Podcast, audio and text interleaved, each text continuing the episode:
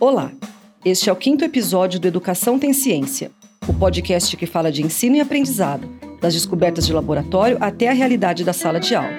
Seja bem-vindo. Essa é uma iniciativa da Rede CPE, a Rede Nacional de Ciência para Educação, e meu nome é Ocimara Bauman. No episódio anterior, falamos sobre as competências socioemocionais, que são habilidades ligadas à inteligência emocional e à capacidade de se organizar e lidar com as próprias emoções. Hoje, nós vamos conversar sobre o impacto da pobreza no aprendizado. Estudos mostram que o nível socioeconômico está fortemente associado ao desenvolvimento das habilidades cognitivas e de linguagem das crianças. Mas é importante que fique claro que isso não quer dizer que a criança pobre aprenda menos. Isso só mostra como essas crianças muitas vezes não têm acesso a um contexto favorável para que elas desenvolvam seu potencial. E é nesse cenário que a educação entra em cena. Porque a escola é exatamente o espaço com potencial para reduzir as desigualdades e promover o desenvolvimento infantil e a mobilidade social. Para conversar sobre o tema, estamos aqui com a Alessandra Sagica, que dá aula no ensino fundamental no estado do Pará e foi integrante da equipe Iniciativa Nacional em Educação, Pobreza e Desigualdade Social do Ministério da Educação. E com a Marina Puglisi, que é fonoaudióloga e atua em pesquisas que investigam os efeitos socioeconômicos sobre o desenvolvimento cognitivo e de linguagem. Olá. Olá, boa tarde. Sejam bem-vindas as duas. Aí, Marina, eu queria começar falando contigo. Você participou de um estudo científico grande, né, realizado nas escolas do Brasil, que concluiu que a pobreza afeta o desempenho educacional em níveis maiores do que a gente imaginava. Aí eu queria que você explicasse um pouquinho qual a relação entre a pobreza e a cognição. Uh, bom, é, a gente já sabe desde é, bastante tempo, né, algumas boas décadas aí, né, que existe uma relação entre o nível socioeconômico, que a gente né, chama de uma forma geral, não é só a pobreza medida em termos de renda, a pobreza está relacionada com o tipo de escola que eles vão, eh, os pais vão poder matricular as crianças, por exemplo. Está relacionada com o tipo de recursos é, que os pais têm em casa, mas especialmente é, com o tipo de recursos até em, não em termos só físicos e e financeiros, né? Mas recursos mesmo, por exemplo, qual é o grau de instrução desses pais, é, que vai relacionar também com o restante das atividades que são feitas em casa. Então, quando a gente fala de pobreza, a gente não está falando só da renda, né? E a gente sabe há muitas décadas que essa, tudo isso tem uma relação muito forte com o desenvolvimento infantil.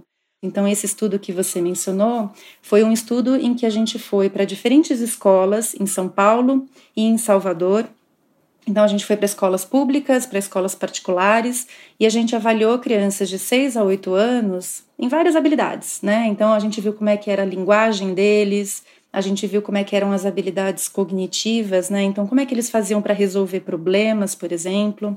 A gente viu como eram as habilidades deles, o que a gente chama de funções executivas, né? Que tem a ver com essa habilidade de você conseguir um, planejar uma série de atividades. Então, quando eu tenho uma tarefa, eu tenho que conseguir planejar uma sequência de ações para conseguir colocá-la em prática, né?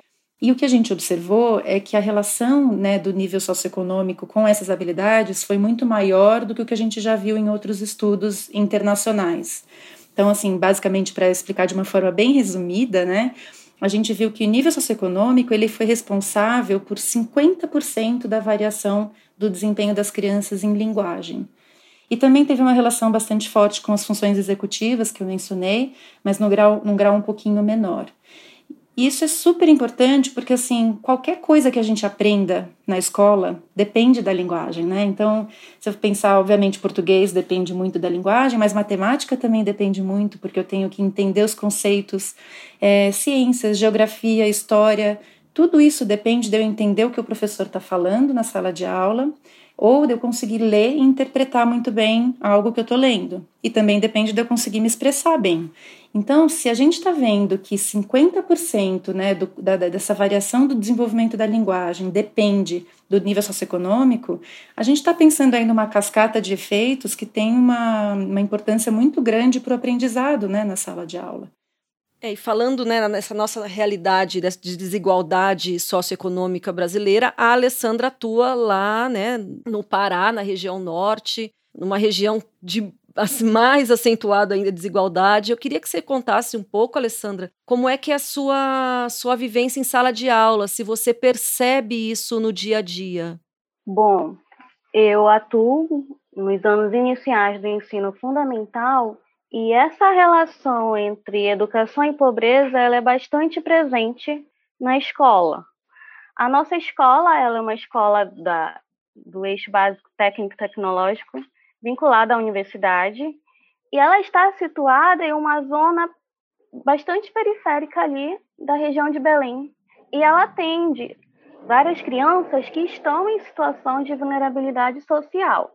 Como eu atuo nos anos iniciais, a gente tem alguns alunos que são participantes do programa Bolsa Família e, e têm em sua realidade vivências da pobreza. E isso vem exigindo da gente um novo pensar, de modo que eu possa reconhecer e incorporar essas vivências da pobreza do meu sujeito educando no planejamento escolar, no projeto político pedagógico e até mesmo na, nas propostas pedagógicas desenvolvidas em sala de aula, nas práticas pedagógicas. Porque se chega um aluno que é participante do programa Bolsa Família e eu não faço uma diagnose logo no início do ano para conhecer como é meu aluno, quais são as dificuldades, obviamente algumas habilidades podem ser deixadas de lado e, e, obviamente, causar até mesmo uma reprovação do sujeito educando. Como a nossa escola fornece educação infantil, ensino fundamental e ensino médio, são três coordenações.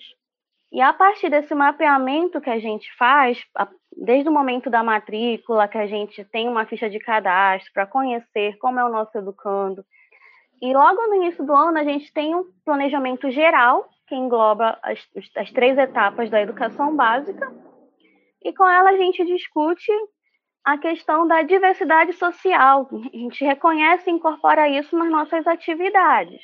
A diversidade social, a questão da cultura e também a questão de temas contemporâneos, como educação ambiental, gênero, raça, etnia. Uhum. E Marina, falando nessa questão do professor, né, e da, e da autonomia, eu penso também sobre como esse professor deve ser formado, né? No estudo que vocês fizeram, vocês indicaram alguns caminhos a seguir, né? Me fala um pouquinho sobre, sobre essa questão do, da capacitação dos professores. Eu acho que para responder um pouquinho essa pergunta, eu vou só contextualizar um pouquinho como é que a gente, né, nesse trabalho que eu venho fazendo com né, meu grupo de pesquisa, é, como que a gente vem trabalhando em termos né, de capacitação é, aos professores, né, e aqui eu estou falando de professores do ensino infantil. Então, assim, como a gente vê que essas diferenças, né, aqui que eu né, mencionei, como as diferenças socioeconômicas são muito grandes, especialmente aqui no Brasil, a gente encontrou efeitos ainda maiores, é, o efeito, acho que é, a consequência óbvia desse tipo de estudo é, então vamos, vamos intervir, né, vamos tentar é, justamente capacitar os professores para diminuir esse gap, porque a escola é o lugar justamente que a gente consegue ter é, um efeito, né, é, se, a gente, se a gente conseguir de, de, de, é, de, forma efetiva colocar em prática essas intervenções, é um lugar que a gente consegue ter um custo-benefício muito grande, né, de, de implementar programas de intervenção que ajudem as crianças a se desenvolver é, e diminuir um pouco esse gap socioeconômico que a gente comentou aqui. E a gente tem muito estudo mostrando que, de fato, né, essa criança entra já na pré-escola, né, nos anos iniciais, se ela é, ingressa né, no, no, ensino infantil, uh, isso já tem efeitos muito positivos sobre o desenvolvimento. Mas é óbvio que para esses efeitos acontecerem, a gente tem que estar tá, né, numa escola que está justamente com professores capacitados e que está é, colocando em prática ações que vão otimizar o desenvolvimento das crianças. Então, o que a gente fez em, em, alguns estudos anteriores, aqui em duas experiências que a gente teve até esse momento, na cidade de São Caetano e de Rio Claro, aqui no estado de São Paulo, uh, foi colocar em prática uma proposta de, de intervenção de linguagem. Então, o que a gente queria era é, fazer com que as crianças desenvolvessem bastante as suas habilidades de linguagem desde muito cedo. E como que a gente fez isso? Capacitando os professores do ensino infantil. Essas intervenções, como eu comentei, elas é, respeitaram as questões né, contextuais, então a gente fez, a gente tomou como base alguns programas que já foram realizados no Reino Unido e que foram se mostraram efetivos lá. e fizemos uma adaptação completa para a nossa realidade, né, com a nossa língua, os livros que são é, usados né, no ensino infantil, que os professores estão acostumados a ler para as crianças, e a gente montou essa, esse programa, né, que a gente chama de programa de intervenção, justamente para tentar otimizar o desenvolvimento de linguagem dentro de coisas que os professores estão acostumados a fazer em sala de aula. Né? Então, o professor está acostumado a fazer roda de conversa, roda de leitura, por exemplo, e a gente usou essas atividades para tentar potencializar esse desenvolvimento de linguagem das crianças. E o que, que a gente observou? Né? A gente fez um, um estudo que tem um nome um pouquinho complicado, né, que chama o ensaio clínico randomizado, que é um tipo de estudo simplesmente que é, ele é mais controlado, tá? Então a gente consegue entender melhor se teve mesmo um efeito da intervenção ou se foi um efeito de alguma outra questão aqui, né? Um, e o que a gente observou até o momento é que, embora a intervenção ela seja bastante robusta e ela tenha demonstrado efeitos em outros lugares, a gente não conseguiu ainda é, identificar o efeito dessa intervenção de fato nessa capacitação dos professores que fizemos né, até então. Em um dos lugares, em Rio Claro, a gente conseguiu até, né, o grupo que participou da intervenção, o grupo dos professores que foi capacitado, é, os alunos que é, desses professores eles tiveram um aumento do vocabulário quando comparado às, às, crianças que não, não estavam com professores que participaram da capacitação. Mas esse aumento do vocabulário foi ainda muito pequeno, né, muito menor do que a gente esperava.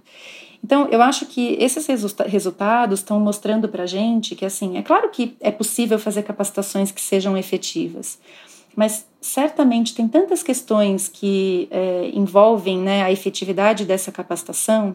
Então, por exemplo, a própria capacitação prévia e experiência do professor, a maneira como a gente está apresentando as atividades, se a gente está dando exemplo ou não, se a gente está conseguindo seguir os professores e tirar essas dúvidas de uma forma próxima ou não se o professor está trabalhando numa escola que tem o apoio do diretor e que ele consegue reservar um tempo para justamente um, estudar mais sobre esse programa e, e, e, ter essa capacitação de uma forma mais, é, como eu vou dizer, mais intensa, é, a gente tem uma realidade, né? Quando a gente tem um, uma, uma escola em que é, esse apoio todo estrutural não acontece, é, o professor fica sobrecarregado, né? A gente sabe que o professor faz uma série de coisas o que a gente está entendendo nesse momento é que, assim, é, provavelmente a gente está com dificuldade de realmente fazer com que esses professores coloquem em prática aquilo que eles estão aprendendo. E o que a gente tem feito nesse momento, num projeto grande que a gente vai estar né, tá iniciando, tivemos que interromper por conta da pandemia, né? Mas vai retomar né, espero que em breve, é justamente tentar estudar isso, né? Como é que a gente faz para mudar esse contexto? Como é que a gente melhora essa capacitação para fazer com que de fato eles consigam colocar em prática esses programas de um jeito que seja melhor para os alunos, né? Que eles consigam aprender mais. Talvez a gente possa falar até um pouco de formação inicial, né, Alessandra? A Alessandra me contou que ela dá aula na, no ensino superior, no curso de pedagogia. Aí eu quero que você conte um pouco para gente, Alessandra, como é que na formação inicial a gente consegue já trazer essa, essa questão da importância do aspecto socioeconômico para o aprendizado dos alunos? Né? Que o professor saia da graduação já com essa consciência. É, por meio da formação inicial, é fundamental que, se, que o graduando ele venha a ter contato com essas discussões, além de atuar na educação básica, eu também atuo na UAB, que é a Universidade Aberta do Brasil, e leciono no curso de pedagogia. Entre as disciplinas que eu já ministrei, tem a educação infantil. E durante estar ministrando a disciplina, eu sempre tenho essa preocupação de demonstrar para o graduando que ele tenha contato, um pouco de contato com a realidade social do sujeito educando, que ele tenha conhecimento quem são essas crianças, quem são esses sujeitos que chegam até as nossas escolas. Eu busco superar aquela visão de representação negativa das infâncias, das juventudes, dos coletivos populares, dos coletivos em vivências da pobreza. Aquela visão que a gente diz, aquela representação preconceituosa de ver os coletivos em situação de vulnerabilidade social sempre pelo lado negativo, carente de valores, dedicação, de esforços.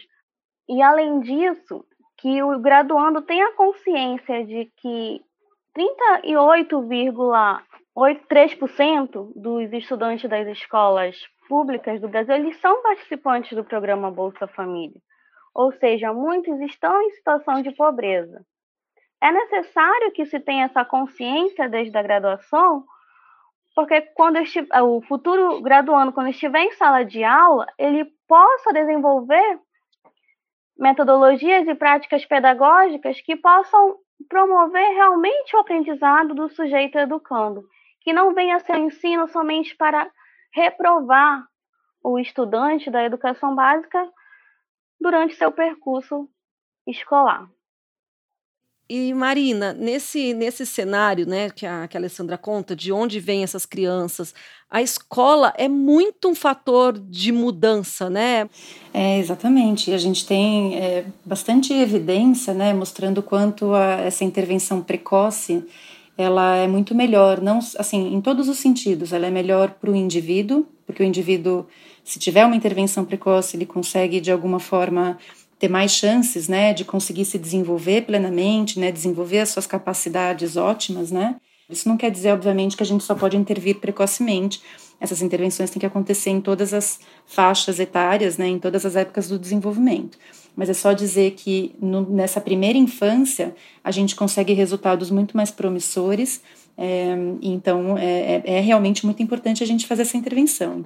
E é claro que, assim, é, como eu falei, é um assunto muito complexo, não dá para a gente limitar isso e nem também, é, como, como a Alessandra comentou, nem pensar em, em, preconceitos né, com relação a isso, porque, de novo, a complexidade desse tema é tão grande que a gente acaba muitas vezes, é, é difícil de saber exatamente qual é cada efeito né, que a gente está comentando aqui. Mas o que a gente sabe do ponto de vista também da neurociência é que tem duas coisas que são fundamentais pensando nessa primeira infância, né? É, uma série de questões que estão relacionadas com essa estimulação parental, por exemplo, né, em casa. Então, como que os pais brincam com as crianças, é, quais são os tipos de atividades que eles propõem. Eles leem para as crianças, né? Eles têm o hábito de leitura e de realmente engajar em atividades que são é, propícias para o desenvolvimento ou não, né? É, todo esse, esse leque de atividades que envolvem esse cuidado parental é, tem a ver justamente com é, essa, essa parte da, dessa influência ambiental que a gente vai chamar aqui de parentalidade, né? Mas existe também uma outra vertente aí que tem a ver com o ambiente também, mas no sentido da, do nível de estresse né, que existe naquele ambiente. Então a gente sabe que é, famílias em situações de maior vulnerabilidade também estão expostas a um maior estresse desde muito pequenos, né? Então, seja, por exemplo, por aspectos nutricionais, então a criança está se desenvolvendo e eventualmente não está tendo é, um, um, bom balanceamento nutricional que vai ajudar no seu desenvolvimento físico né, e mental, é, seja por questões é, de, por exemplo, violência, que a gente sabe também que né, regiões né, de maior vulnerabilidade também têm uma exposição maior a situações de violência. E a gente sabe que essa questão de estresse também tem um efeito muito importante sobre o desenvolvimento cerebral. Então, de uma forma geral, esses efeitos socioeconômicos eles são divididos, né? Nessa parte que seria o rol da parentalidade, desses cuidados que é, influenciam o desenvolvimento do cérebro da criança, e é, a questão do estresse, que nesse caso, obviamente, quanto menos estresse, melhor para o desenvolvimento né, do, do indivíduo. Então, essas é, mudanças na escola que a gente está comentando, elas ajudam justamente com esse primeiro componente, né? Não é a, a, a, questão da estimulação parental, mas é a questão da estimulação que os professores fazem dentro da escola, que ajuda a criança a aprender, que ajuda a criança a se desenvolver e diminuir esses, esses efeitos que a gente vem comentando, que são né, bastante grandes em situações de muita diversidade socioeconômica. Por isso que se a gente mudar essa estimulação, melhorar a qualidade né, das escolas, a gente consegue né, efeitos muito importantes. É, a pergunta principal aqui é como fazer isso, né? É, então, e quando você fala isso, a gente chega na importância de uma elaboração de políticas públicas baseada em evidência científica, né? Para que isso seja mudado em escala, né? E aí, nessa, nesse ponto, eu queria, Alessandra, que você contasse é, um pouco da sua atuação naquele grupo do MEC que você fez parte, trabalhando nessa construção. A iniciativa em Educação, Pobreza e Desigualdade Social, ela era vinculada ao Ministério da Educação E na Universidade Federal do Pará, ela aconteceu de 2015 até 2018. E essa iniciativa, ela tinha por objetivo fornecer formação continuada tanto para os profissionais da educação básica, quanto também para aqueles profissionais que atuavam com políticas públicas, assistentes sociais. A iniciativa ela, ela aconteceu em 15 universidades do Brasil e aqui no norte, na Amazônia, no, no estado do Pará, aconteceu na UFPA. Essa iniciativa, além de fornecer formação continuada para os profissionais da educação básica e de outros setores, ela também tinha a iniciativa de pesquisa. A pesquisa que, que aconteceu na nossa região foi a relações entre educação, pobreza e desigualdade sociais na Amazônia Paraense. Essa pesquisa a gente mapeou uma amostra de alguns municípios paraenses, entre eles Altamira, Belém, Castanhal, Melgaço, Itaituba, Marabá, Santarém e Abaetetuba. Cidades que têm um índice considerado de participantes do programa Bolsa Família que estão na sessão da escola. Nessas, nesse grupo de amor, da amostra da pesquisa, a gente tinha por finalidade conhecer, investigar como que a escola estava lidava com essa relação entre educação e pobreza, tanto no seu projeto político pedagógico, quanto no seu planejamento escolar, nas suas práticas pedagógicas. E a iniciativa ela conseguiu contribuir significativamente para a formação continuada desses profissionais que atuam nas escolas e também em outros setores de nossa sociedade. E chegou a haver alguma, alguma implementação de alguma política pública a partir disso aí na região de vocês? Assim, de maneira efetiva, hum, nem tanto por conta que, como aconteceu a iniciativa na primeira etapa, entre 2015 e 2018, houve aquela transformação, é, mudança de governo, houve algumas mudanças em relação à iniciativa, que ainda não teve a continuidade. Mas, assim, no que a iniciativa consistia como objetivo de promover práticas pedagógicas que transformassem a realidade da escola pública, trazendo essas vivências da pobreza para a proposta pedagógica da escola, a gente conseguiu alcançar alguns êxitos em algumas escolas. Há estudantes que estudaram com a gente que relatam que a partir da visão que eles tiveram sobre esse novo olhar, sobre esse outro olhar, sobre esses outros sujeitos que chegam à escola, eles começaram a trazer essas vivências, essa realidade social do sujeito educando para suas práticas pedagógicas. E eu acho que o que a gente vem entendendo nessa, nessa área é que esse link para realmente conseguir construir políticas públicas robustas, ele precisa ainda de muito investimento de pesquisa para a gente conseguir ter essas respostas. Então, né, mencionando novamente os estudos que eu tinha é, descrito aqui, quando a gente conversa com os professores, por exemplo, a gente consegue ver é, mudanças na, na, visão do professor, a gente consegue ver que o professor aprendeu bastante com o programa e a gente teve muito relato positivo dos professores realmente por terem participado desses programas que ajudavam a criança a desenvolver as habilidades de linguagem.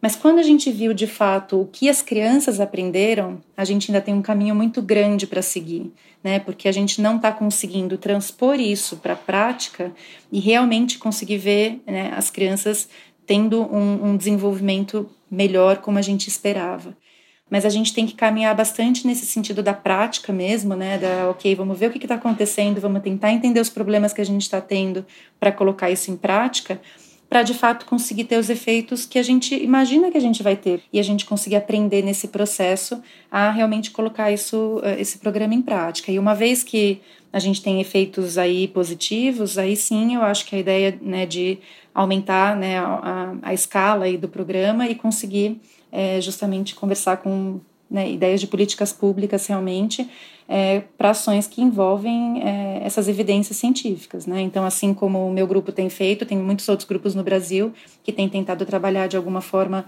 nessa vertente, eu acho que a gente tem que usar todas essas informações aí e evidências para ajudar a, a melhorar essa capacitação dos professores, respeitando as diferenças contextuais, respeitando as, as diferenças dos indivíduos, né? E Alessandra, como é que você vê seu trabalho na sala de aula com os professores, né, os futuros professores? Qual a diferença que você vê nesse professor que está tendo esse contato para um outro, na, na prática dele, assim? Eu acredito que seja em relação ao olhar que ele vai ter.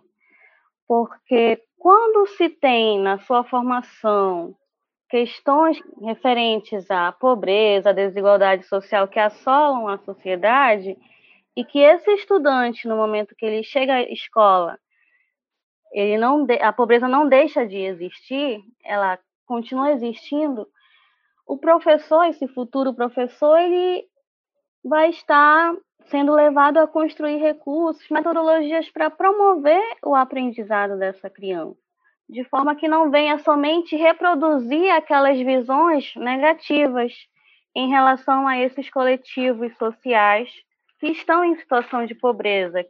Muitas dessas representações que são constantemente inferiorizantes e constantemente reforçadas na mídia, nos meios de comunicação.